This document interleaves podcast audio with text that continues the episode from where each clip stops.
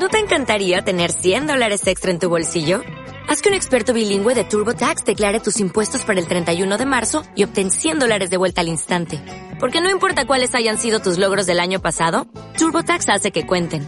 Obtén 100 dólares de vuelta y tus impuestos con 100% de precisión. Solo con Intuit TurboTax. Debes declarar para el 31 de marzo. Crédito solo aplicable al costo de la presentación federal con TurboTax Full Service. Oferta sujeta a cambios o cancelación en cualquier momento. Capítulo 2.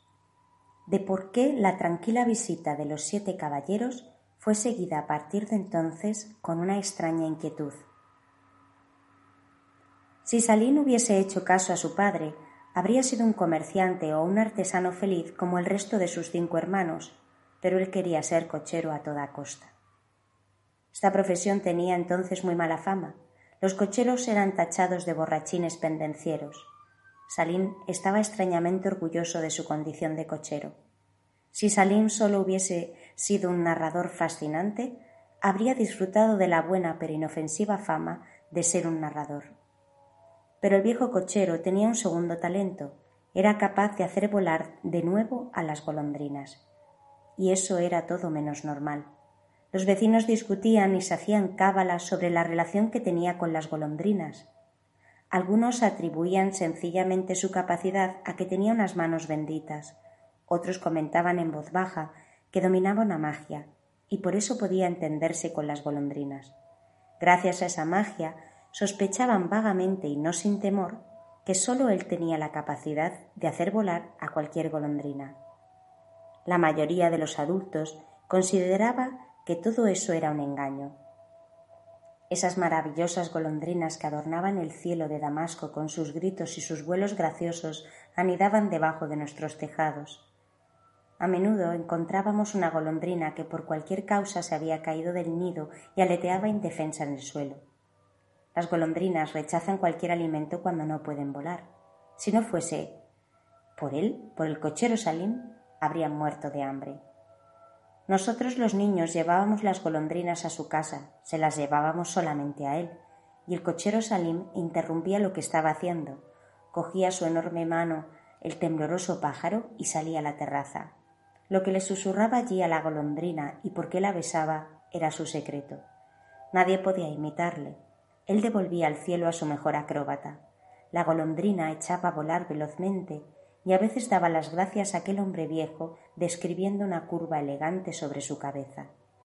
La gente no sabía mucho de Salim. Él hablaba raramente de su vida, y cuando lo hacía lo que contaba era tan fantástico que nadie sabía exactamente si se refería a sí mismo o a uno de sus héroes. Se hablaba de Salim el cochero, y muchos no sabían siquiera que de apellido se llamaba Falcón. La familia Falcón pertenecía a los nómadas del desierto de Arabia. Tras un levantamiento fracasado contra el sultán otomano en el siglo XVIII, la familia quedó deshecha y fue expulsada de sus tierras. El abuelo del cochero permaneció encarcelado en Damasco hasta su muerte. Después la familia permaneció en Damasco. Tenía prohibido abandonar la ciudad. El padre de Salina aprendió el oficio de curtidor y alcanzó cierta prosperidad su pequeño taller de curtidos pasó a su hijo mayor. Dos hijos comerciaban con artículos de piel. Un hijo se hizo sastre, otro se hizo orfebre, pero éste murió prematuramente de viruela. Salim, el más joven, recibió el nombre del tatarabuelo. Desde niño era la intranquilidad en persona y daba a sus padres más disgustos que los cinco hermanos juntos. A veces desaparecía durante semanas y meses, regresaba con la ropa hecha a andrajos y se reía de los castigos que le imponían sus padres. En lugar de aprender un oficio, se pasaba el día entre los cocheros haciendo de recadero. Yendo de un carabasar a otro, recorrió toda Arabia, Turquía y Persia. En nuestra calle corría incluso el rumor de que durante un año había trabajado de aprendiz de un nigromante en Marruecos.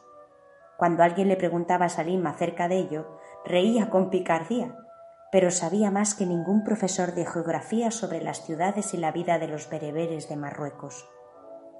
Durante treinta años Salim estuvo ganando el pan de su familia con la diligencia. Cuanto más tarde su hijo emigró a América y su guapa hija se fue a vivir al norte del país con su adinerado marido, Salim se trasladó con su mujer a una habitación pequeña. Los cocheros no percibían ninguna renta.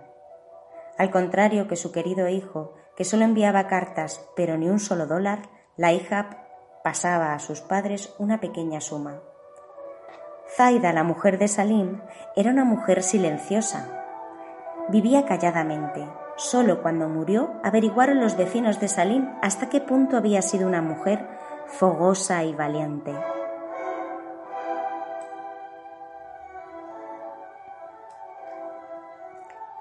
El cochero llegó a contar en una ocasión que ella le había salvado, disfrazada de jinete negro, de las manos de siete soldados armados que le habían apresado por desertor.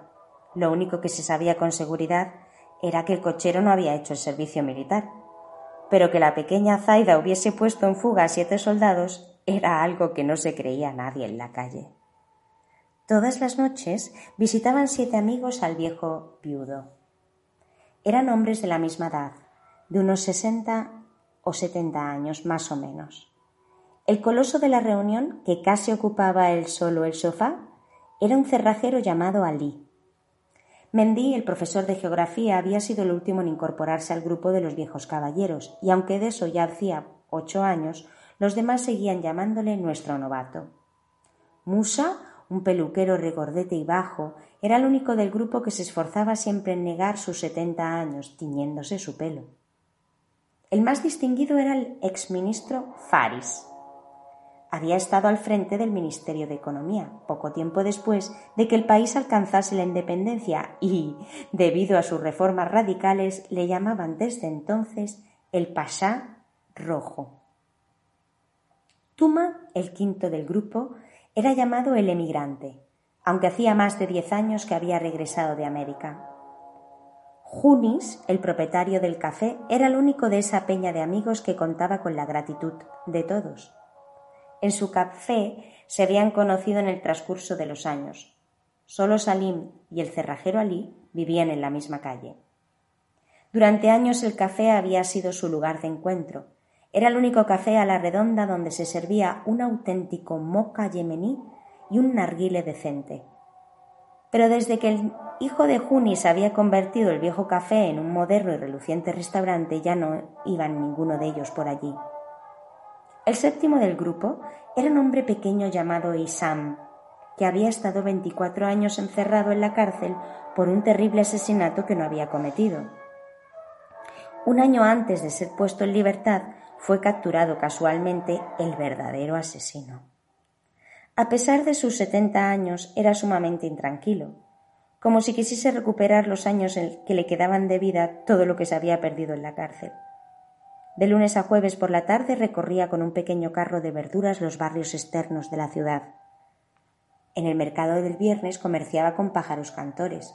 Los sábados y domingos vendía torrados calientes a la puerta de los cines. Salim sentía predilección por Ali. El cerrajero hablaba muy poco, pero le gustaba escuchar. Quizá era el complemento del locuaz cochero. Pero esa no era la única razón. Salín aseguraba que el cerrajero era el hombre más valiente de la calle. Era muy callado, pero se reía a la menor ocasión. A principios de los años cuarenta había abofeteado a un general francés en medio de la calle. Por entonces el país estaba ocupado por los franceses. Se decía que lo habían hecho porque el general estaba borracho y se había burlado del profeta Mahoma, que prohibía el alcohol. A Ali no le gustaba hablar de aquello, pero el cochero Salín contaba que el general se había vengado cruelmente de él. Mandó detenerle y conducirle a un cuartel situado a las afueras de Damasco. Allí le introdujeron con un embudo y un tubo tres litros de vino tinto en el estómago y luego le ataron a un poste bajo el sol abrasador. Cuando Ali perdió el conocimiento, los soldados le arrastraron fuera del cuartel y le arrojaron lejos, allí, a una cuneta. Ali fue recogido por una familia de campesinos que pasaba por aquel lugar. Ellos no sabían, naturalmente, lo que ocurría, pues nunca habían oído hablar de una intoxicación alcohólica. Sin embargo, la vieja campesina le hizo vomitar con aceite de oliva, yogur y vinagre, y de esa manera le salvó la vida. Ali permaneció muchos días en casa de los campesinos guardando cama hasta que recuperó sus fuerzas. Su familia tuvo noticia de su detención y preguntó por él en el cuartel, pero allí solo recibió la respuesta cínica Eh, no está aquí. Quizá esté con el profeta. Cuando Ali se restableció, sintió vergüenza de ir a casa. Estuvo acechando al general durante mucho tiempo delante de un local nocturno y un día le dio una paliza. El general sobrevivió de milagro a sus lesiones. Ali tuvo que huir a las montañas. Allí permaneció hasta que los franceses abandonaron el país cuatro años más tarde. Solo conocía su escondite el cochero Salim, que semana tras semana le llevaba en secreto comida, ropa y las últimas noticias. Los siete amigos venían todas las noches. Aunque lloviese o se sublevase el ejército, llegaban poco antes de las ocho y no se iban a casa hasta después de medianoche. Si alguna vez caía enfermo uno de ellos y no aparecía, entonces venía su mujer o uno de sus nietos o el hijo de un vecino y daba toda clase de explicaciones. Los, los enfriamientos y otras insignificancias no servían de disculpa.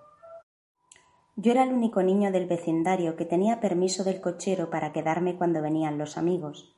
A cambio tenía que hacer recados a menudo. Como aquellos hombres eran viejos y olvidadizos, mi trabajo no era siempre agradable. El emigrante olvidaba a menudo sus pastillas y a veces sus gafas, el propietario del café su rapé, y el ministro frecuentemente sus elegantes e insustituibles pañuelos. A veces me tocaba correr bajo la lluvia a sus casas alejadas para hacer esos molestos recados. El cochero Salín era el único que no me enviaba a ninguna parte. Pero antes tuve que jurarle solemnemente que nunca diría ni una palabra de lo que oyese en su cuarto. Juré por el alma de mi abuela, A la que quería más que a todos los santos juntos, que guardaría el secreto cada una de esas palabras. Pero aparte de la curiosa vecina, Afifa, prácticamente nadie se interesaba por lo que comentaban los viejos contertulios. Y a Afifa, una auténtica emisora de radio con piernas, no le habría contado nada aunque no hubiese jurado antes, ni aunque ella me hubiese recompensado dándome mi peso en chocolate. A veces tenía la sensación de que aquellos viejos caballeros me mandaban salir fuera para poder hablar un rato con más libertad. Yo fingía no comprender por qué uno se dejaba traer por tercera vez el tabaco o el otro necesitaba una segunda pastilla al cabo de una hora. El peor de todos era el ministro. Él sabía estornudar y ensuciar su pañuelo a voluntad. Yo me, me, quedaba entonces afuera debajo de la ventana escuchando las historias secretas que solían comenzar con la frase ahora que se ha ido el muchacho? Los siete amigos venían a diario. Su visita se convirtió con los años en una de las mil costumbres de nuestra calle. Nadie, verdaderamente nadie, reparaba en las visitas que recibía el viejo cochero Salim. Era algo que formaba parte de la vida cotidiana, como los gritos de los niños y de las golondrinas que llenaban a diario el cielo de la calle. Esto cambió de repente cuando el cochero perdió su voz. Él, cuya pequeña habitación se transformaba con la magia de sus palabras en un mar, en un desierto o en una selva, perdió el habla de la noche a la mañana. El cochero mudo se convirtió en el único tema de conversación importante de la calle. La llegada de sus viejos amigos era seguida con curioso interés, un extraño habría dicho incluso con respeto. Pero como yo no conozco mi calle, dudo que sus habitantes hayan tenido alguna vez respeto por alguien. Lo cierto es que todos sentían curiosidad. En una palabra, todo el barrio hacía conjeturas sobre el extraño enmudecimiento de Salim. A mí me llenaba de preocupación. A partir de entonces iba todos los días a verle y no dejaba ya que nadie me mandase a la calle con algún recado. Fin del capítulo 2.